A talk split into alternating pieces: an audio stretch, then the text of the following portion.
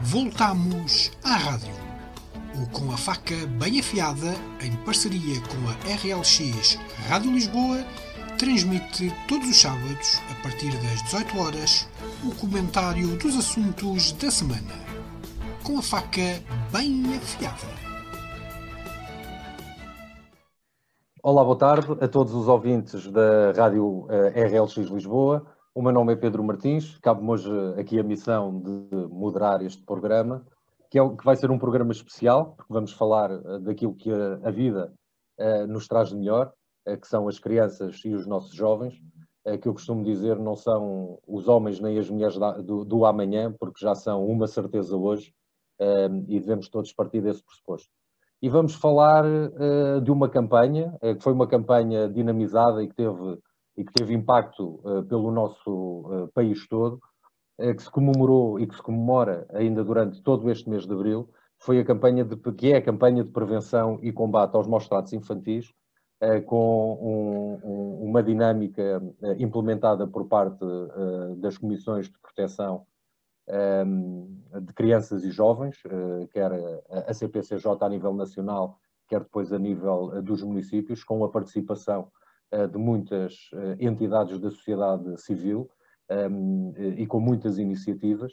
Eh, e para isso hoje, para além de alguns participantes habituais, eu próprio, a Cláudia Fernandes e o Rui Santos, temos a Presidente da Comissão de Proteção de Crianças e Jovens de Odivelas, a quem eu iria dar a palavra, para nos explicar um pouco esta, esta campanha, a sua origem, o impacto que teve e também naquilo em que se operacionalizou um, e também o seu entendimento e o, o seu sentir uh, como presidente da, da CPCJ de Odivelas em torno de, de, desta campanha, uh, que eu penso que termina formalmente neste, que se desenvolve e termina neste mês de abril, mas que é uma temática que nos deve a nós, que nos deve fazer sentir convocados 365 dias por ano. Correto, Cláudia? Correto, Pedro, sem dúvida alguma. É uma campanha que não devia só durar um mês nos nossos corações, uh, devia e com certeza uh, dura muito mais do que um mês nos corações de algumas pessoas. Um, soubesse uh, a Bonnie Fay, não é, em, há 30 e tal anos atrás, uh, que aquilo que fez uh, nos Estados Unidos da América iria mobilizar tantas pessoas como tem mobilizado durante este mês de abril um, quando colocou um laço azul numa antena de um carro, um, que tantos anos depois uh, iríamos durante este mês iluminar edifícios como iluminamos pelo nosso país inteiro, uh, iríamos fazer campanhas imensas nas páginas dos nossos Facebooks, workshops que foram feitos e seminários uh, com peritos nas mais variadas áreas um, sobre o tema desta campanha. Uh, como com certeza tiveram noção, foram colocados laços azuis nos mais diversificados edifícios, foram, feitos, foram feitas atividades lúdicas nos centros de estudos e outros centros, claro que tendo em conta o confinamento a que tivemos restritos, um, foram feitas campanhas pelas forças de segurança públicas, foram criadas músicas pelo, pela nossa Comissão Nacional, foram feitas caminhadas, foram feitos cartazes, foram feitos vídeos, um, alguns conselhos até fizeram pacotes de açúcar alusivos ao, ao mês dos maus tratos. Foram distribuídos laços azuis em determinados sítios, uh, como os hospitais, como os centros de saúde. Um, inúmeras coisas foram feitas uh, a propósito da, prevenção dos maus tratos durante este mês. Mas não nos podemos esquecer que não é só durante este mês, não é, um, Pedro, Cláudia, Rui e os nossos ouvintes um, este é um tema que deve estar nos nossos corações sempre, não é? Porque um, as nossas crianças não são só tratadas durante, não são só maltratadas durante o mês de abril, elas são sempre um, vítimas, uh, ou podem ser vítimas de maus tratos durante os restantes meses uh, do ano. E, portanto, é um assunto que deve estar no topo das nossas agendas durante, um, durante, durante todo o ano. Um, e, portanto, é nosso dever, é a nossa responsabilidade estarmos atentos, uh, comunicarmos as situações, um, quando nos apercebemos delas.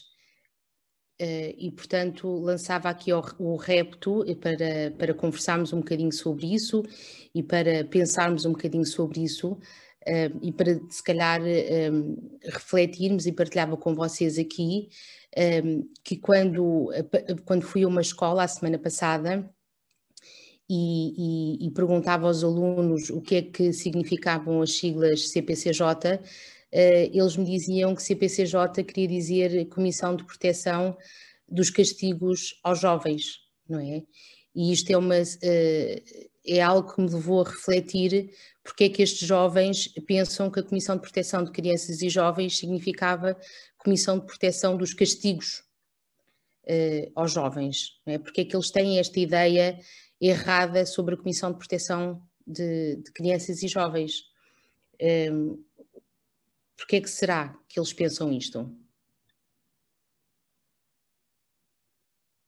Não, o som desligado. Se calhar vou pegar nestas últimas palavras da Cláudia para dar a palavra a uma outra Cláudia, à Cláudia uh, Fernandes.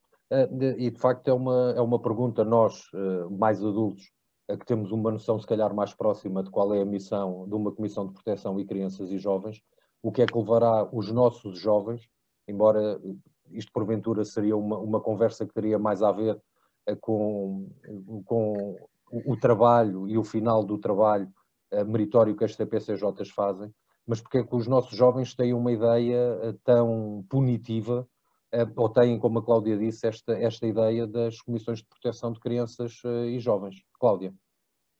Uh, duas perspectivas.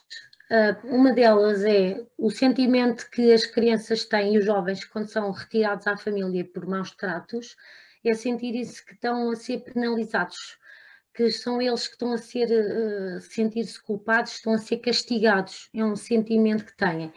E também outra perspectiva, uh, que é a perspectiva de que quando algum aluno se porta mal, os pais, e às vezes, pronto, não digo nas escolas, mas também pode acontecer, se não te portas bem, vê a CPCJ e leva-te como instituição.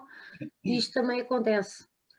Agora, de uma perspectiva da criança que é retirada e do jovem, eles sentem-se penalizados e sentem que são castigados por isso, por alguma razão. É uma, um sentimento de culpabilidade que têm. É esse o sentimento. Eu recebi crianças e, e jovens que vieram de instituições, foram retirados e depois voltaram, e aquilo que eles verbalizavam, o sentimento deles é que eu, eu fui penalizado, retiraram-me da minha família, apesar de haver maus tratos, era ali que eu queria estar, porque é que fui eu que fui afastado, porque é que, porque é que não, não, não, não foi o meu pai ou a minha mãe, porque é, que, porque é que fui eu que tive que ir para uma instituição. É um castigo, eles sentem que são retirados, não para os proteger, mas sim para serem castigados de uma situação porque há, há, muitas vezes a criança e o jovem não têm esse entendimento, é aquilo que eles sentem. Às vezes nem é a compreensão da situação, é o sentimento com que eles ficam. Eu, eu, eu, tive, eu recebi uma criança que ele não era ele que, que, que era vítima de tratos, era a mãe, e ele foi retirado porque o pai bateu na mãe e pegou fogo à casa e partiu-lhe um braço. Criança, as crianças não tiveram propriamente em risco, mas ele queria estar com a mãe. E quando voltou, ele só me dizia: Eu quero estar com a minha mãe, eu quero estar com a minha mãe. E ele sentiu-se, era assim que ele se sentia. Aliás, cada vez que via alguém estranho, ele fazia xixi pelas pernas abaixo com medo de voltar para um sítio que foi bem tratado. Atenção, ele até foi para ser protegido, mas o sentimento que ele tinha era que tinha sido punido, tinha sido afastado da sua família. E às vezes passa um bocadinho por aqui. Uhum. É este o sentimento. Muito bem. Uh, oh, oh, Rui, tu que és um, um autarca municipal e, portanto, uma pessoa uh, interessada e, e, e informada. Uh, diga, diga, Cláudia. Deixe-me só interromper aqui uma, uma, só um bocadinho, só para, e depois já, já passamos aqui a, ao Pedro, peço imensa desculpa, mas só para clarificar aqui uma, uma situação. Um, um, e, e, lamento imenso o, o, sentimento dessa, dessa criança, não é? mas de facto as comissões, e isto é uma, uma, uma falsa crença, parece-me a mim, um, a maior parte das medidas aplicadas pela comissão são medidas de apoio junto dos pais, não é? E isto é uma falsa ideia que as pessoas têm, que as comissões de facto servem para retirar as crianças, não é? E tem que se desmistificar esta ideia, não é? Que é aquela parece-me a mim, e corrijam-me se eu estou errada, que é vão à comissão ter com aquela assistente social para serem, as crianças serem uh, postas numa instituição. É isso, Cláudia? É isso mesmo. Eu acho que as pessoas pensam que, é, que a CPCJ é que vai tirar, as pessoas não entendem que, pelo menos é o meu entender é do conhecimento que tenho, que a CPCJ faz um acordo com a família, que tem uma série de itens, não é? Que têm que ser melhorados, senão depois passa por uma instância superior. Do meu entendimento, acho que é um pouco por aqui, não? Mas só para explicar que a percentagem de crianças que vão para acolhimento residencial é muito reduzida, ok? E as medidas que são aplicadas são medidas de apoio junto dos pais, que é a percentagem mais elevada das medidas. Essa criança, que não sabemos especificamente quem é que é, ou não sei, pelo menos, um, antes de ela ir para um acolhimento residencial, são esgotadas, e claro que a Comissão intervém, e intervém sim, não é? Em casos de perigo iminente de vida para a criança, a criança é colocada numa, num acolhimento residencial, não é? Mas antes disso, esgota-se para ver se há uma a família alargada onde a criança pode ficar e se não há, então vai para acolhimento residencial. Mas as medidas que são aplicadas são medidas em meio natural de vida, ok? E medidas de apoio junto dos pais. E só em última instância é que a criança vai para acolhimento residencial. E, portanto, essa também é uma ideia errónea que o, o, a sociedade tem relativamente às comissões de proteção de crianças e jovens, porque senão também não havia acolhimento residencial suficiente para acolher as imensidões de crianças que existem em situação de perigo, ok? Mas desculpe, Pedro. Felizmente. Estava a dizer, infelizmente, ser uma quantidade, de, ser um número elevado de, de crianças a, a, necessitar do, a necessitar da vossa missão e do vosso, e do vosso trabalho diário. Mas estava a dizer e a perguntar ao Rui, hum, achas certamente importante estas, estas, estas campanhas, hum, que, como já vimos, se devem desenvolver ao longo de todo o ano eh, e devem servir também como ferramentas de sensibilização, não só aos mais pequenos, como também aos mais graúdos, porque eu também do que acabei de, de, de ouvir das Cláudias, se calhar esse, esse entendimento uh, menos eh, positivo e mais punitivo das CPCJs não está só nas nossas crianças e nos nossos jovens, está também, uh, se calhar, também em alguns, em alguns adultos, e portanto ia-te ia -te perguntar o, o que é que tu achas de facto destas campanhas, nomeadamente sendo tu um autarca de, de, Odivelas, se, por exemplo, no caso do município de Odivelas, se, se a se achas que acabou por ser eficaz, se é algo que, eh, que chegou de facto, que a mensagem chegou de facto às, às pessoas, eh, e se, por exemplo, um qualquer município de Odivelas, se tiver uma denúncia para fazer, se tem à sua, à sua disponibilização a informação rápida e certa para, por exemplo, poder denunciar uma situação de maus tratos infantis. Antes de mais, boa tarde a todos e a todas, tanto os que estão aqui à minha frente, que mais, continuamos aqui com o ecrã à frente, que já, já chateia, verdade seja dita, e para aqueles que depois vão estar a nos ouvir através da RLX. Agradecer à, à doutora Cláudia Tinoca pela disponibilidade também, vindo aqui desmistificar, afinal, o bicho-papão que é a CPCJ e que realmente parece-me parece que agora vai num bom caminho com esta nova direção, dada aí a, os atropelos que têm havido com as, com as direções anteriores e, pronto, e, e, essa parte também é desconhecida do público e também é, se calhar convém ficar assim. Não, eu gosto mais de falar realmente enquanto o Rui Santos do que propriamente o autarca, para não pensarem que depois estou aqui a vincar aqui uma posição mais política. Mas, mas sim, uh, acho que todos nós, uh, inicialmente, temos uma ideia errada daquilo que se passa numa, na, na, nas comissões de proteção de crianças e jovens, não é? E não me admira muito que aquela questão cultural do se portas-te mal, vais de castigo, ou portas-te mal e vou chamar o homem do saco, que essas coisas todas vão entrar no imaginário, no imaginário infantil, não é? Das crianças, e que depois transportem quando se diz, olha, vamos, vamos dizer qualquer coisa à CPCJ e vão fazer ali um, um pequeno transporte e pensam que, que algo mal dali advém, mas não. Mas não, e acho que é um trabalho que tem também, para além destas campanhas de prevenção, que são estas campanhas de sensibilização, aliás, peço desculpa, uh, que são realmente, deveriam, não se deviam manter apenas pelo mês de Abril, deviam continuar a, pelo tempo, mas também nós sabemos as, as dificuldades que às vezes temos nisso e, e as dificuldades que temos em manter estas campanhas. Também deveriam de, de serem feitas uh, campanhas de sensibilização para aquilo que é o trabalho das CPCJs. Ou seja, uh, aquela parte de. Não, não seria muito necessário entrarmos nos pormenores, o que é que a Comissão Alargada faz, o que é que a Comissão Restrita faz, porque isso já era entrar na, no funcionamento da, da, dita, da dita Comissão, mas uh, dar a entender que a Comissão, e como já disseram aqui, que a Comissão não tira crianças, não é? A Comissão, a Comissão sinaliza, tenta prevenir, tenta reparar as situações que possam, possam, possam ser más para as crianças, para os jovens, faz esses acordos de promoção entre as famílias, podemos dizer que há um contrato, por assim dizer, é, no qual vai vigiando, vai sensibilizando, vai trabalhando os técnicos têm disponíveis essas mesmas famílias, para realmente, na última, na última das últimas das últimas hipóteses, realmente haver, haver então a intervenção do Ministério Público para, para que haja uma solução mais drástica para, para essas crianças e mesmo para essa família. Porque, e, realmente, e, mesmo, e mesmo chegando ao Ministério Público, uh, é normalmente a opção desde do, do, do, Ministério Público que, que a criança fique realmente ali numa, na parte da família restrita, que não perca totalmente os laços familiares. Que é, é, ir para uma instituição, uma casa de acolhimento, como queiram chamar, é sempre o último recurso, é o último passo que é dado, que é retirar a família, a criança daquele ambiente que ainda conhece ou das pessoas que conhece.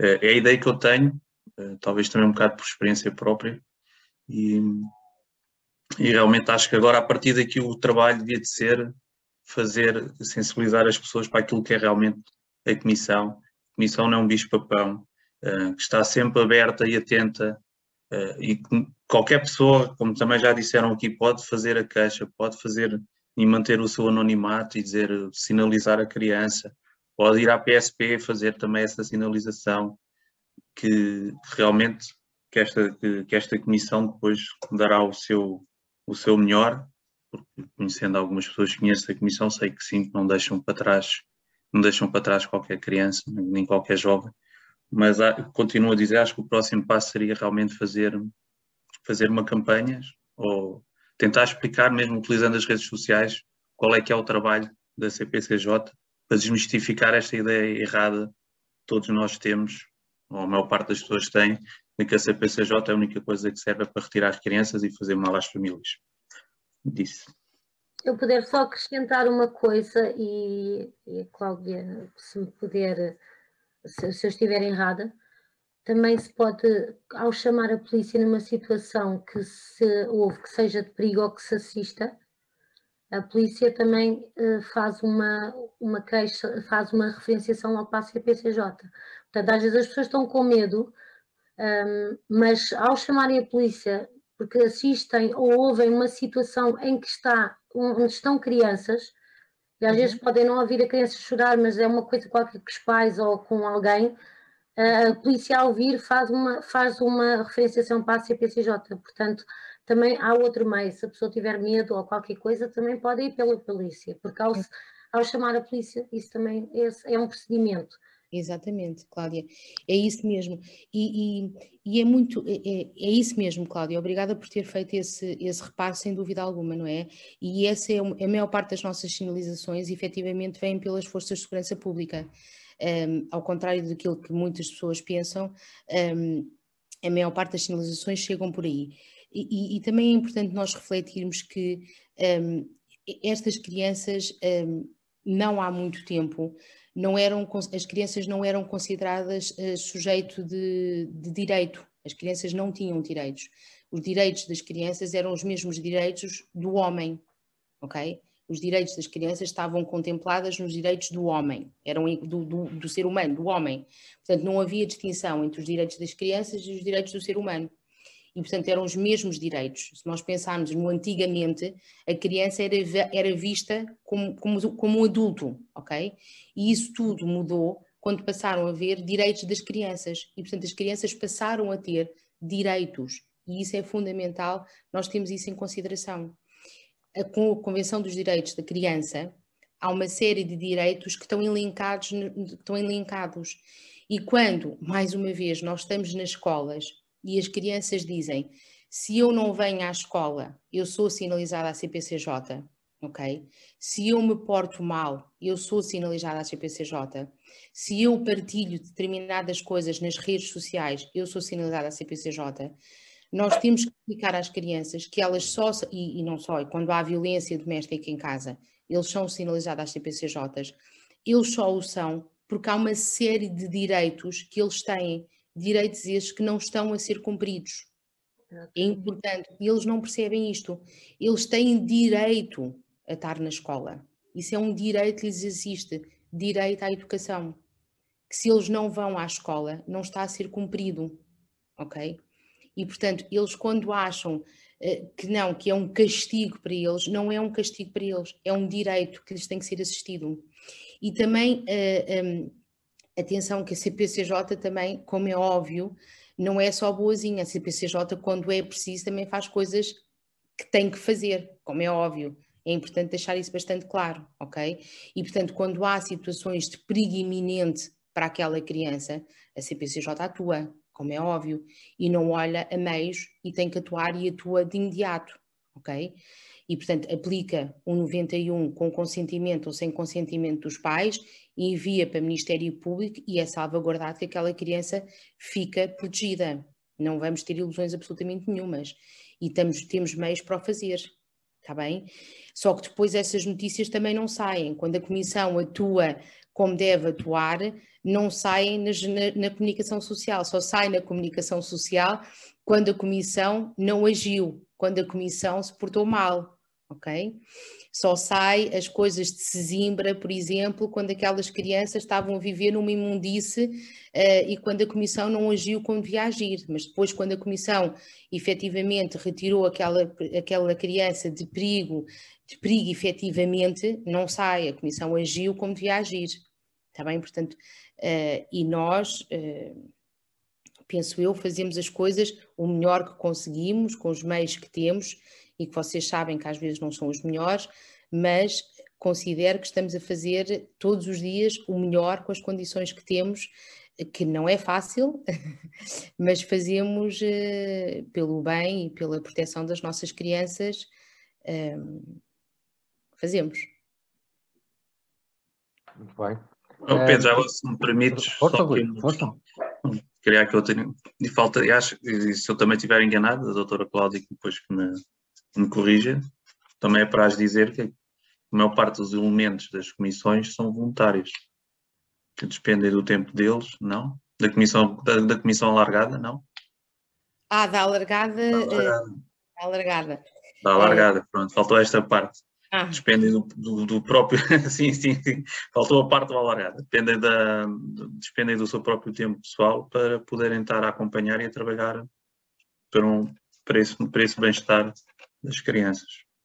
São cooptados, são considerados superior de, de interesse para estarem no seu tempo. Alguns são eleitos pela, são representantes da, da, da Assembleia Municipal, alguns estão lá como computados com interesse na área da, infância e da juventude para estarem lá representados pelas diferentes instituições. Ok. Bom, eu penso que até agora, pelo menos eh, para mim, ficou claro uma coisa, que para além que muito do trabalho uh, da CPCJ e, e, para além uh, de, todas de todas aquelas situações ao nível de, de maus tratos que as autoridades, nomeadamente as policiais, possam levar à CPCJ, cada um de nós tem uma missão, diria até moral, tem essa obrigação como cidadão, tendo conhecimento destas situações, de, de as denunciar. Mas eu queria também canalizar um bocadinho a conversa, um bocadinho para uma perspectiva diferente, porque o trabalho da CPCJ, a CPCJ não atua só quando, quando há maus tratos, embora o conceito de maus tratos infantis possa ser, possa ser muito abrangente. Mas temo que muitos dos nossos ouvintes relacionem maus tratos com violência física. Quando falamos também nos direitos das crianças, estamos a falar de todo um outro conjunto de ações ou de omissões, que também elas podem, podem ser consideradas maus tratos. E gostava que a Cláudia desmistificasse ou clarificasse um bocadinho isto, porque lá está, se cada um de nós tem uma responsabilidade social e moral de denunciar de modo a prevenir os maus tratos na infância, também era importante sabermos, nomeadamente aqueles que não sabem, do que é que de facto estamos a falar, só para não centrarmos esta questão naquilo que poderemos considerar maus tratos infantis ou ações relacionadas mais com violência, seja ela física ou verbal, quando há outro tipo de violências, também elas de, de, maus tratos e se calhar com efeitos ao longo do tempo até bem mais nefastos do que os maus tratos infantis. E peço desculpa pelo latir do meu cão. Cláudia, por favor. Perdi-me um bocadinho com esse latir desse cão. Não, era, era não, não centrarmos a questão, eh, ou, ou, tentarmos desmistificar que quando falamos de maus tratos, eh, está sempre ligado a, a uma atitude violenta de maus tratos físicos. Portanto, quando os maus tratos e os direitos das crianças são também eles postos em causa por ação ou por, ou por, ou por omissão, de um ponto de vista psicológico, por falta da solução das responsabilidades parentais, seja do pai, seja da mãe ou dos seus cuidadores, e portanto isso acabam também por ser maus tratos, e porventura no desenvolvimento e no crescimento das nossas crianças e dos nossos jovens, até com consequências a médio e a longo prazo, até maiores do que uma, do, do, do que uma situação de, de, de, violência infantil, seja ela reiterada ou não. Sim, é, é, muito engraçado e quando nós, não, quando nós pensamos, nós só pensamos nos maus tratos por ação, não é? Mas os maus tratos também são por omissão, não é? Um, diga Pedro, não ia dizer exato, nada. Exato, era, era, exatamente nessa perspectiva que me estava a referir. E, e, e, muitas vezes, quando, e por exemplo, em contexto de violência doméstica, quando nós temos uma mãe que nos diz um, ele, uh, ele só me agride a mim uh, e nunca, nunca maltrata o, o filho, não é? Um, e, e, e a, a, pegar na conversa que a Cláudia estava a ter, por exemplo, um, quando a Cláudia diz um, há agressões, uh, já, não, já não me lembro como é que a Cláudia disse, ajude-me lá, Cláudia. Hum, que que é o pai que agride a mãe, não a criança. A criança não, não, é, não, não sofre nenhum maltrato, aquilo não, não sofre nenhum maltrato. Sim, é tudo implicado em relação à mãe, não é nada com a criança. Lá está, não há um maltrato físico. Tem, é? todo, tem todos os cuidados, vai ao médico, uh, o pai dá-lhe carinho, a mãe dá-lhe carinho, portanto, são pais presentes, só que depois entre eles as coisas não resultam. Mas aquela criança está exposta àquele maltrato, não é? Está aquela criança está exposta àquele ambiente. Exatamente. E aquela mãe, por omissão, nunca, nunca, uh, nunca, nunca diz que aquele pai, uh, nunca diz que aquele pai é maltratante, ok? Exato. Nunca denuncia aquela situação. Mas ao longo do desenvolvimento desta criança, ok? Aquela criança está exposta àquele maltrato de, de sempre, ok? E tem consequências ao longo do seu desenvolvimento. Porque o que é que aquela criança vai aprender naquele contexto? Okay? Porque é por imitação, é pelo aquele meio ambiente em que aquela criança vive, que tem consequências para o seu desenvolvimento ao longo da sua vida. E isso é um maltrato psicológico, ok? Que vem lá como um maltrato, que é exposição a comportamentos. Ele está exposto àquele comportamento. E, portanto, nós só pensarmos que o maltrato é físico, não é só um maltrato físico, porque é um maltrato psicológico que tem gravíssimas consequências, ok? E, portanto, então, às vezes... aprendizagem, no desenvolvimento toda a criança, uma criança que não se sente que é amada, vai toda a sua vida procurar o seu lugar e não vai encontrar, porque ele andou à procura desse amor dentro de casa e o facto de não ter um ambiente que se sinta seguro, que seja feliz, é? há sempre discussões, mas é normal, estar a um, um estar exposto a uma agressividade tão grande para já, vai-se provavelmente poderá ou não tornar-se uma criança também depois violenta, mas pode não ser, pode retrair tudo no seu interior. Portanto, o seu desenvolvimento emocional não vai ser um, não vai ser harmonioso, não é? Não vai ser uma criança feliz.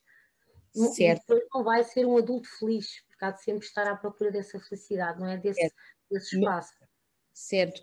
Mas depois há várias formas de demonstrar isso, não é? Porque depois temos miúdos que às vezes na escola demonstram com imensa agressividade e são miúdos que não param quietos e são miúdos que estão numa agitação motora permanente, mas depois podemos ter miúdos na escola que estão quietinhos, estão sugadinhos. E quem é que vocês acham que vêm sinalizados para a comissão? Os, os, que estão desatentos, claro, os que são exagitados, os que são mal criados, os que batem nos outros, e esses, os que estão calados são aqueles que também preocupam. Exatamente, são aqueles que preocupam. devem preocupar são mais. mais. São os mais difíceis de sinalizar, porque são aqueles que estão fechadinhos na concha. Okay. Eles Mas nem se mexem, só para ninguém perceber que eles estão ali a sofrer. Exatamente. Mas eu já vou, já vou pegar na pergunta que o Pedro fez, mas depois também há uma franja de idades que me preocupam, nos preocupa imenso, não é? Porque se por um lado há uma franja que é muito sinalizada à Comissão, que é a franja entre os 11 e os 14 anos, não é? Porque estes miúdos estão na escola e são sinalizados com imensa facilidade. Há uma franja de miúdos mais pequeninos, que não estão em contexto escolar, que não temos como os sinalizar, que não são tão visíveis, que não ficam sinalizados, que estão neste ambiente diariamente, mas como não estão numa rede, como não estão na escola, como não estão numa creche, alguns deles, e que não são sinalizados, mas estão expostos a estes comportamentos, não é? Estão expostos diariamente e que estas mães não, se, não, não por omissão acabam por não denunciar estas situações, mas depois acabam por também ser sinalizados porque vai às vezes a PSP lá à casa, porque os vizinhos às vezes sinalizam e sinalizam. Só a título de curiosidade, entre janeiro e abril deste ano 2021 foram 800 comunicações feitas à linha de, da Comissão Nacional. Ok? 800 e tal comunicações feitas anónimas, mas foram feitas, ok? Pronto, mas entretanto com o latir e com, as, uh, com enredo aqui da conversa perdi-me um bocadinho na pergunta que o, que o Pedro me fez. Não, mas acabava, uh, uh, acabaram por ambas estar a falar um pouco, um pouco sobre isso, era, era tentarmos, tentarmos desmistificar que quando falamos de maus tratos infantis estamos de facto a falar de, de maus tratos físicos, de violência, de violência física e, portanto, acho que também, de alguma forma, deixaram claro é que, por exemplo, eu lançaria eh, eh, assim até um, um caso prático e, e obviamente, é em abstrato, que, por exemplo, se qualquer um de nós, um nosso vizinho, alguém que mora na rua, que frequentemente e com crianças em casa, o casal tem discussões e discussões muito fortes e muito graves entre eles, que mesmo que isso não, não, não tenha uma ação direta e violenta sobre a criança, está a haver ali um dano psicológico que a médio e a longo prazo se vai refletir negativamente no seu, no seu desenvolvimento. Um, e, e, portanto, era muito, nesta, era muito nesta perspectiva que tinha perguntado à Cláudia, que com o conhecimento, de, de, de, neste caso de causa, eh, como presidente, e também à Cláudia Fernandes, pela, pela profissão que, que desempenha, um, desmistificar, um pouco, desmistificar um pouco isto, de maneira a que cada um de nós, como cidadão, tendo contacto ou tendo conhecimento dessas situações, tenha também um conhecimento exato daquilo que de facto pode ser denunciado e aquilo que nós podemos fazer perante uma situação que é como se costuma dizer, antigamente dizia-se que entre marido e mulher não se metia a colher, mas hoje nós efetivamente sabemos que há colheres que podemos colocar. E portanto era transportar um bocadinho essa ideia também para o âmbito mais juvenil e perceber até onde é que podemos ir também para nunca pecarmos por defeito, mas também não estarmos eh, a pecar, para também não estarmos a pecar por excesso. Mas, ó Pedro, deixe-me deixe só dizer aqui uma coisa. Eu acho que, um, e depois, sem querer ofender ninguém, não é?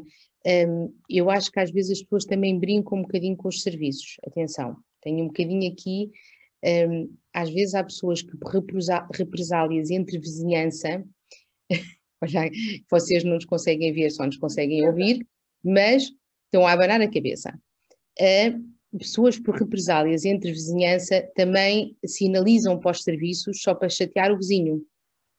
E parece-me que aqui é abusar um bocadinho com as pessoas que trabalham nos serviços, não é? Uh, e eu já atendi algumas pessoas que depois, quando a polícia vai lá à casa e nós pedimos às vezes diligências uh, às, aos polícias, não é? Às forças de segurança pública para nos ajudarem, porque às vezes as, as denúncias também têm muito pouca informação, e nós pedimos informação extra, eh, e quando lá vão a casa, dizem, ah, eu fui só para chatear o meu vizinho. E, portanto, isso também não me parece muito correto, não é? Para chatear o vizinho, eu disse que ia sinalizar a CPCJ. Então, vamos lá disto. E põem lá, só para chatear, porque estavam a discutir, porque não sei o quê. E, portanto, por represálias também não parece muito correto estamos aqui a perder um o tempo uns dos outros, quando sabem, por isso, simplesmente, que não há uma situação de perigo para aquela criança e, passa a expressão, vamos lá disto sinalizar aqui para a Comissão de Proteção de Crianças e Jovens. Portanto, é preciso termos atenção aqui à seriedade dos serviços e apela aqui a alguma sensibilidade no que toca a isso. Até porque os, os recursos são sempre, eh, por princípio, são sempre parcos e, portanto, podem estar a, ocupar uh, a tempo a todo um conjunto de, corpo técnico uh, que podia estar a dar resposta a situações que efetivamente, uh, efetivamente necessitam. Oh, oh, Rui, mas diz-me uma coisa, no teu entendimento, achas que nós, como comunidade, e que estamos em plena evolução, estamos de facto sensibilizados para este tipo de matérias? Nós sabemos de facto o que são maus tratos? Ou achas que as pessoas ainda se sentem um bocadinho constrangidas eh, mesmo tendo conhecimento de, de, algumas situações e de alguns episódios, de denunciar? Achas que as pessoas ainda, ainda lhes faz alguma comoção serem denunciantes deste tipo de situações, mesmo que seja sobre maus tratos infantis? Eu, eu, tenho uma ideia, tenho uma ideia um bocado própria sobre isso, sobre isso, e que é, e que é o seguinte, eu acho, eu tenho quase a certeza que se não for a própria PSP a averiguar, ou mesmo a nível das escolas, ser feita essa sinalização, era como a doutora Cláudia estava a dizer, que as pessoas depois fazem, às vezes só pela maldade de chatear o vizinho, e agora aquele, tipo de género, o meu vizinho estacionou o carro no meu sítio, agora vou ter que fazer qualquer coisa porque, porque, porque eu não queria que ele tivesse ali o carro, ou porque deixou aqui o tapete, pá, coisas mais, mais espatafúrdias podem acontecer só mesmo pela própria maldade. Mas, mas não creio que ainda estejamos a ser, ou que ou que uma, aquela geração um pouco ainda acima de nós que, que esteja consciente daquilo que pode fazer e das ferramentas que tem ao seu alcance para as finalizações. Acho que ainda há muito aquele, aquela, aquela apaixonada que digo, vou virar a cara para o lado, que isto desaparece. E ainda acontece muito e nós vemos às vezes, eh, basta às vezes passarmos numa porta de uma escola, agora desviando aqui um bocado do tema, e vemos os miúdos a uns com os outros, ou tem mesmo aqueles namoricos, aquilo começam logo a tratar mal as miúdas logo desde o início. E, e, depois chama-se a atenção, eles dizem duas ou três asneiras, quase que são violentos. E nós, e nós, eu digo nós na generalidade, não é o meu caso. E, e, para não nos chatearmos, seguimos o nosso caminho e, e não fazemos mais nada. É? E, temos muitos, muitos casos desses que acontecem, até mesmo fora de portões de escola, que já, já já as próprias auxiliares de educação já não, têm, não podem fazer mais nada porque perde ali a sua jurisdição. Ali a, parte do trabalho acaba ali no portão, do portão para dentro. Se for lá dentro, podem sinalizar, podem fazer tudo. Ali para fora já é responsabilidade dos pais e da própria educação que os pais podem dar. E vamos, vamos acabar naquela, naquela, naquela conversa que estávamos a ter, que muitas das vezes são o exemplo que também têm em casa. Podem não, podem não bater no menino, mas a mãe, a mãe é gritam com a mãe, a mãe é maltratada emocionalmente, a mãe leva, pode de vez em quando sofrer algum maltrato físico. E o filho ou a filha assiste aquilo, mas não acontecer nada com ela é um exemplo que está a ter, é aquilo que absorve e para ela há de ser o comportamento normal, pode vir a ter ou não no futuro, caso não haja uma intervenção nesse, nesse campo. Mas não creio, é a minha opinião própria, posso estar completamente e redondamente enganado e admiti-lo, mas não creio que, que, que, independentemente de todas as ferramentas que nós temos, que, que sejamos uma, uma comunidade muito interventiva nesse aspecto de sinalizar e de fazer uh, essa sinalização de uma forma correta.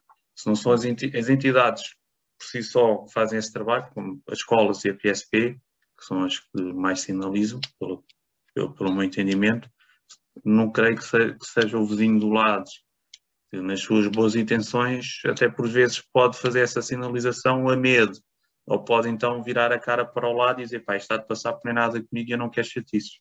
Mas não creio, ainda falta, ainda temos muito para passar, muito, muito que trabalhar para, para chegarmos a ser aquela comunidade inclusiva e que todos nós nos preocupamos uns com os outros. Oh, ia fazer agora uma pergunta, quer uma Cláudia, quer outra, uma, quer uma, quer outra contacta diretamente com, contacta diretamente com crianças e, e, eu vou fazer esta pergunta porque uh, isto é uma opinião muito pessoal, não obstante a forma como os cuidadores, os pais e as mães intervêm no processo educativo, há de facto crianças e jovens difíceis. aquelas crianças e aqueles jovens que, sendo difíceis, essa, essa dificuldade e esse modelo evolutivo que, que, vão tendo ao longo do tempo não tem muito a ver com o processo de educação e com a forma que foram cuidados, ou seja, nunca foram alvo de, de, de maus tratos, de, de, violência, e portanto o, os pais assumiram um, de forma pelo menos uh, correta ou como nós consideramos correta uh, esse processo de uh, educação. E eu fazia a mesma pergunta às duas, e vou pegar numa, numa frase que li há pouco de Bert Hillinger, que provavelmente conhecerão, é um psicoterapeuta, que diz que todas as crianças são de facto boas. Cláudias, as crianças são todas de facto boas? Ou há crianças, eu não diria más, mas uh, que naturalmente, e dentro da diferença e da diversidade que a raça humana tem entre si, mas que têm de facto determinadas características que os levam a ter eh, determinados comportamentos e, e, que não, e, e, que não advêm, não têm por base o foco deste nosso debate, que são terem sido alvo de eventuais maus tratos.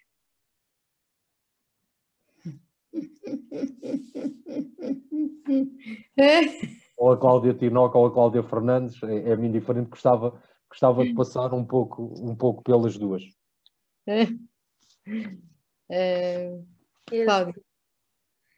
Um, as crianças podem sofrer ou não, mas elas também vêm com genes e também vêm com a sua personalidade e com aquilo que vão adquirindo e aquilo que, que vem dentro deles, não é? Nós, se formos pensar, na, por exemplo, vou dar um exemplo aqui muito chocante, que é os serial killers.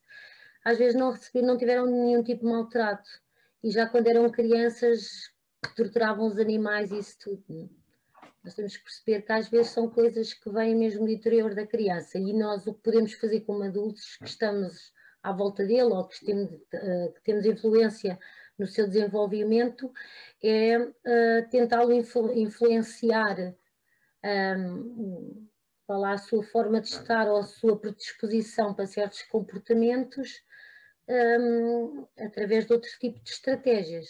Mas eu penso que há um, há tipo de comportamentos e de sentimentos que já vêm, que já nascem com a criança, com o seu interior. Não acredito que são que nasçam más ou que sejam péssimas logo, mas que já têm disposição para certo tipo de sentimentos e de, e de comportamentos.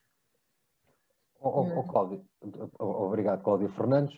O oh, Cláudio Tinoco, a, a, conversa, a, a, pergunta podia parecer inocente, mas não era, porque onde eu queria chegar é que, de facto, as CPCJs também têm essa missão de muitas vezes proteger essencialmente os jovens, não dos seus cuidadores, mas deles próprios. Pedro, está muito filosófico esta. Então, esta... Temos, que ir, temos que ir evoluindo no nosso, no nosso debate. E, e, e, eu acho, como filosófico, eu, eu lançaria uma frase, eh, e, e como pegou em frases, também eu vou pegar uma frase eh, de Jean-Paul Sartre, como no, no outro dia ouvi, uh, de uma formadora da Comissão Nacional, da Fátima do Carmo, que diz uh, que a família, e porque a criança está no seio familiar, não é? Um, eh, é como a viríola que se apanha na infância e deixa marcas para o resto da vida. E por isso eu dizia-lhe que eu acho que a criança, a sua frase foi que todas as crianças são de facto boas. Eu acho que sim, eu acho que todas as crianças são de facto boas, mas um, fruto do seu desenvolvimento e da sua família, um, elas um, vão se tornando e vão se moldando hum, e vão se modificando uh, ao longo do tempo, percebe? Uh, os, as pessoas com quem elas se vão cruzando são determinantes para a vida dela. Claro que a base genética é muitíssimo importante, sem dúvida alguma, e determinante, mas um, a encruzilhada da vida, o meio ambiente em que elas se desenvolvem é fundamental, mas eu acho que uh, nascem todas boas, sem dúvida alguma. Mas Muito a pergunta. Pronto. Eu se, me, eu, se me, eu se me permitem, não sei se a, a doutora Cláudia já acabou, se não, Sim. mas eu, eu acho, eu, eu minha, não, não querendo entrar muito aqui no, nos achismos, mas todos nós somos uma tábua rasa quando nascemos. É? Depois, não retirando daí a importância genética, mas ponderava muito mais o, o, a influência dos fatores sociais, do meio social. A própria cultura, atenção, a própria cultura também é muito importante para perceber o desenvolvimento depois de uma criança. Se culturalmente essa criança é aceita no meio em que está, se há diferenças uh, da aceitação porque ela é muçulmana e está no meio, no meio católico, pronto, falando assim dois polos, não são polos, né, mas na cabeça de muita gente são, faz bem a distinção. A própria cor da pele, não falando em cor de pele, mas uh, a própria, o próprio tom, né? o, meio, o meio económico, se é uma criança mais favorecida ou menos favorecida, né? mas todos nós, quando nascemos, somos uma tábua rasa. Não descurando a, parte da componente genética, mas a maior influência que temos é o, acho é o fator social, é o meio social em que estamos inseridos. E tudo aquilo que nós absorvemos, é aquela ideia de sermos uma esponja, enquanto somos pequenos absorvemos o bom, absorvemos o mau, e depois cabe no nosso processo mental de desenvolvimento conseguir distinguir ou sermos levados a distinguir aquilo que é bom e daquilo que é mau.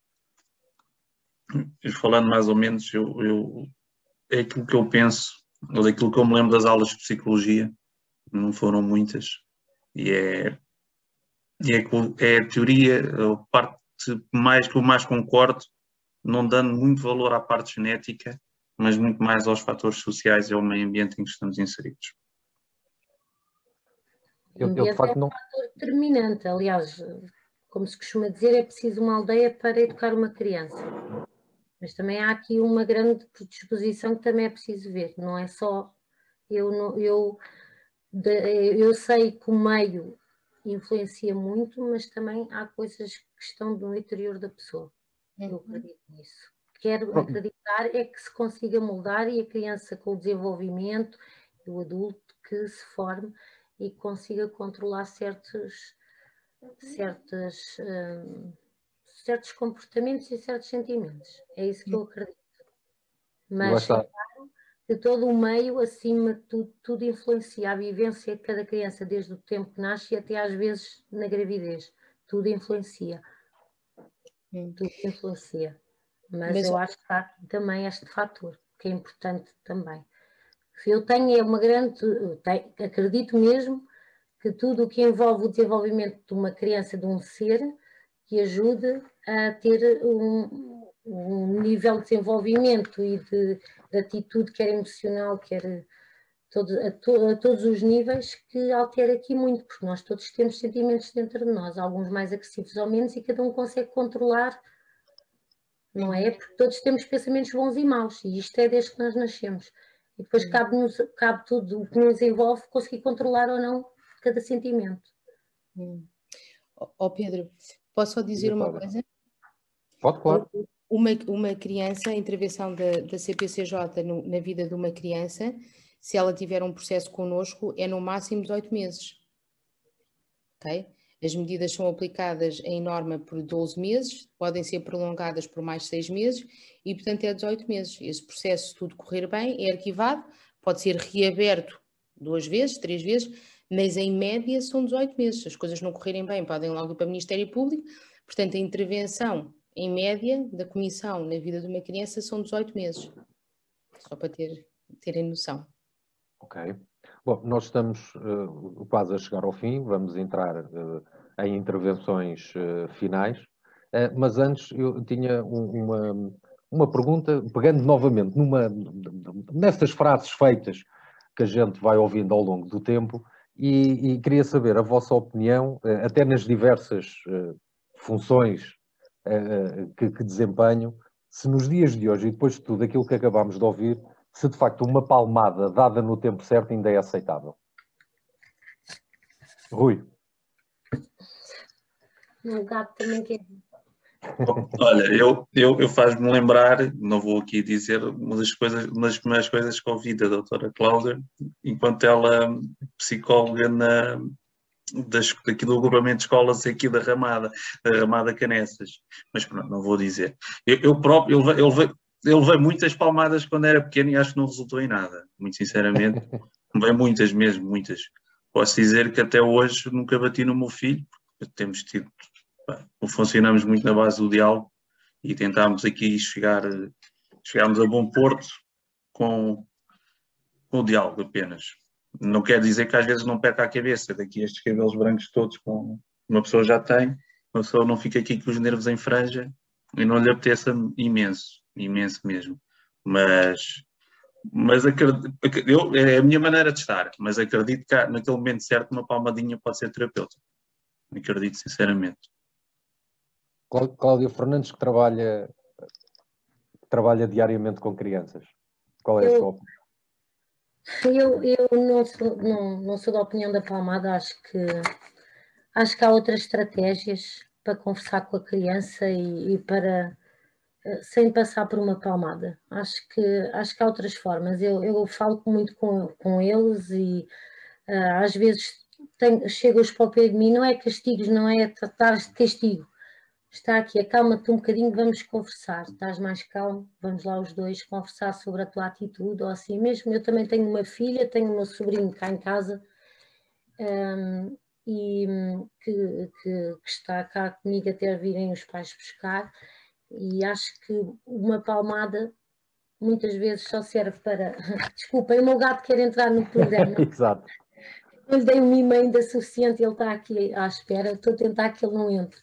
Um, eu acho que há outras estratégias e não, não, penso que seja a palmada que o vai pôr. A criança vai ficar com medo, vai ficar com medo, vai, vai ficar revoltada também e acho que não, passa por, por uh, realmente o bater acho que há outras estratégias muito melhores, como conversar, como se acalmar um pouco, estar ali um minuto ao pé e dizer. E às vezes eles estão tão enervados, tão enervados, um abraço para reorganizar e depois conversar sobre a atitude, o que é que aconteceu.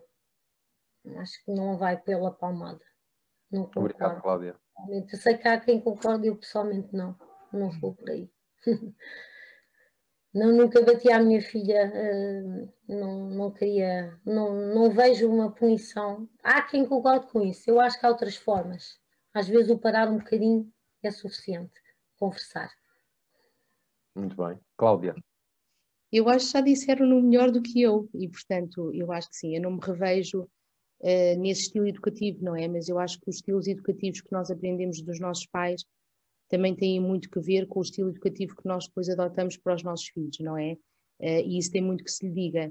Uh, eu não concordo, acho que não há, não há necessidade disso, eu acho que, e nós somos os exemplos depois para os nossos filhos, não é? Um, ehm, e portanto, se conseguimos utilizar outras estratégias, tanto melhores. Um, ehm, podemos ser o exemplo para as gerações vindouras. Um, e portanto, se conseguirmos através de outros métodos, tanto melhor não é? E claro que não é punitivo de todo se um pai der uma, uma boa palmada na altura de vida, como é óbvio, não é? Mas se puderem utilizar outras estratégias, como já foram aqui referidas, como o conversar, como o abraçar, como o acalmar, tanto melhor do que usar a força, e porque às vezes não temos e não temos mesmo a noção de quando estamos verdadeiramente zangados, a força que temos na nossa mão ao bater uma criança, acima de tudo as crianças pequeninas, porque a partir de uma determinada idade, os nossos filhos são maiores, eu que tenho um metro e meio, aos 12 anos, 13 anos, os meus filhos já eram muito maiores do que eu, não é? E portanto não temos noção da força que temos na nossa mão ao bater aos nossos filhos, não é?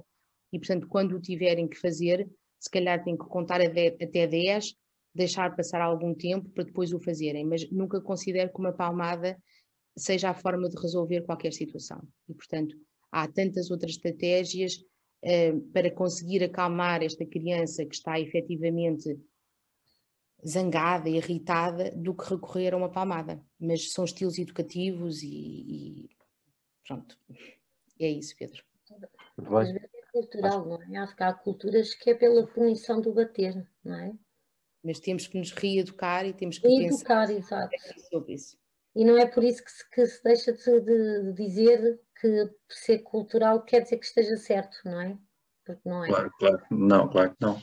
Nem, nem podemos aceitar tudo aquilo, tudo, toda a desculpa do ser cultural quando estão em causa maus tratos e, e, todas, e tudo aquilo que nós estamos a falar até agora, não é? Não podemos aceitar, porque, ah, é cultural. É, é cultural, mas não pode ser aceitável. E, e, e agora só pegando aqui no que o Dr. Quadras estava a dizer, ao fim. É claro que nós, todos nós temos as estratégias, não é? Uh, enquanto educadora de infância, logicamente aprendeu e sabe como é que, e a própria experiência sabe como é que pode fazer ou não para minimizar ou controlar, a, controlar as crianças, não é? Todos nós temos, aprendemos aquela estratégia. E, e talvez pela forma, para aqui em campo de sol, talvez pela forma como eu cresci, se fosse alguém com só com menos um dedo de testa, se calhar também iria aplicar a mesma, o, mesmo, o mesmo método de ensino vá uh, agora que tenho um filho. Mas como não gostei daquilo que me fizeram na altura, também não é isso que eu vou fazer agora. É isso de certeza absoluta. É? Uma pessoa aprende, aprende, ou pelo menos eu tenta, tenta-se aprender com os erros. Os erros foram sendo cometidos ao longo do tempo. Pronto, acho que já fiz a minha intervenção. Muito bem. Então estamos mesmo, uh, estamos mesmo a chegar ao fim. Eu ia pedir à Cláudia Tinoca que fosse, que fizesse a última intervenção uh, e que fizesse um apelo, uh, aproveitando aqui este espaço na, na RLX Lisboa, e uma vez que estamos a terminar, aquilo que já chegámos logo à conclusão ao início, que se deve prolongar não por um, não, ou que não deve durar só durante um mês, mas prolongar-se pelos 365 dias do ano e, portanto, que fizesse aqui um, um, um, apelo a todos os nossos ouvintes ao nível da prevenção e ao combate uh, aos maus tratos infantis, ao Rui Santos e à Cláudia, que já são uh, mais habituês e, portanto, que vão cá estar mais vezes, daria 30 segundos com alguma liberdade, como habitualmente fazemos no final do nosso programa, para referirem aquilo que lhes aprouver. Então, começo eu, é isso? Não, não, a Cláudia é a última. Quero que o, ah! o apelo aos nossos ouvintes seja a última mensagem do nosso programa. Se calhar, como falou agora o Rui, eu passava a palavra à Cláudia para lhe dizer, pronto, nem que seja assim uma, uma tontice qualquer. Pronto, normalmente uh, acabamos os nossos programas uh, com, esta, com esta liberdade. Um, eu quero agradecer ter o privilégio de estar convosco a falar para um assunto que acho que é tão pertinente e tão, importante que se deve dizer. Um, quero realçar que há, as crianças têm direitos realmente e que hum, às vezes a negligência de não levar ao médico, do, do não, de não pedir ajuda quando a criança precisa, que também é uma forma de maus tratos. E às vezes passa por eh, nós nos consciencializarmos que realmente a criança ou o jovem precisa de algum tipo de ajuda e que nós, como pais, e agora falo como como mãe, que essa criança que, que, está ao nosso lado necessita de ajuda, nós podemos não não, uh, não, não concordar, mas pelo menos, por exemplo, com a escola, que muitas vezes conhece as crianças e os jovens e que estão a dar um alerta para ter a sensibilidade de pelo menos perceber se realmente há aqui alguma razão ou não, com mais abertura e com mais uh, ambiente, e que as crianças são e os jovens são o nosso futuro e que nós estamos a, a contribuir para o crescimento deles. Portanto, temos uma obrigação de, de estar atentos a tudo que, do, tudo que está à volta. Uh, não é uma tontice, é um assunto que eu depois tenho de todo, alguma, de. De, alguma dificuldade em, em, em, em, dizer alguma coisa engraçada, porque é uma coisa que me está sempre muito presente, que é o meu dia a dia, não é que eu vejo isto com uns olhos de uns olhos atentos e, e dá-me aqui alguma algum sentimento, alguma dor em ver. Portanto, São os olhos de uma educadora. É, ah, é os olhos de uma educadora. E de uma mãe também, porque acho que também é, também tenho aqui os olhos de, de mãe e os olhos de, de, educadora, tudo junto. Claro, claro. Rui, 30 segundos. Uh, só pegando aqui no final do que estavam a dizer. E acho que também é muito importante nós também sabemos pedir ajuda quando não sabemos resolver as coisas. Sermos humildes o suficiente para dizer eu não consigo fazer isto desta forma, quem é que me pode ajudar? E falta muito, é a nossa mentalidade, principalmente é do mais latino, que consegue resolver tudo e mais um par de botas, não ajuda em nada, não ajuda em nada e que muitas situações sejam evitadas. Pronto, não é uma, não é, não é uma parvoíce, mas acho que é uma coisa séria. De vez em quando tem que ser. Muito bem. Cláudia, para terminar, e agradecendo desde já a sua disponibilidade uh, de, estar, uh, de estar aqui presente, uh, e pedir-lhe então que, que, terminasse com uma última intervenção, fazendo aqui um apelo aos nossos ouvintes. Muito bem, muito obrigada, obrigada pelo, pelo convite. Foi um privilégio imenso estar aqui com vocês e com, com os ouvintes também. Um, este é, sem dúvida, um, a proteção e a promoção dos direitos das crianças e jovens e falar sobre estes temas um, é sempre delicado, complicado, frágil, sensível, é sempre um tema forte, não é? mas como o Rui disse, temos que ser humildes o suficiente uh, e às vezes pensar que quando não conseguimos pedir ajuda, não é? Sem medos, sem receios, sem grandes problemas, sinalizar, pedir ajuda. Um, ehm, não podemos uh, deixar que as nossas crianças fiquem invisíveis. Um, ehm, e se calhar pensar que uh, não pode ser só durante o mês de abril, como já referimos aqui algumas vezes. Uh, a prevenção dos meses maus tratos deve e tem que continuar no topo das nossas agendas durante o resto do ano. E é esse apelo que eu faço. Portanto, um, tem que continuar diariamente a fazer parte das nossas vidas. Obrigada. Muito bem. Terminamos assim o nosso programa. Eu, que sou o senhor das frases, vou pegar numa da Cláudia Tinoca. As nossas crianças não são invisíveis e, portanto, se tem conhecimento de situações de maus tratos infantis, um, faça, denuncie. Obrigado e até à próxima. Voltamos à rádio. O Com a Faca Bem Afiada, em parceria com a RLX Rádio Lisboa, transmite todos os sábados, a partir das 18 horas, o comentário dos assuntos da semana. Com a faca bem afiada.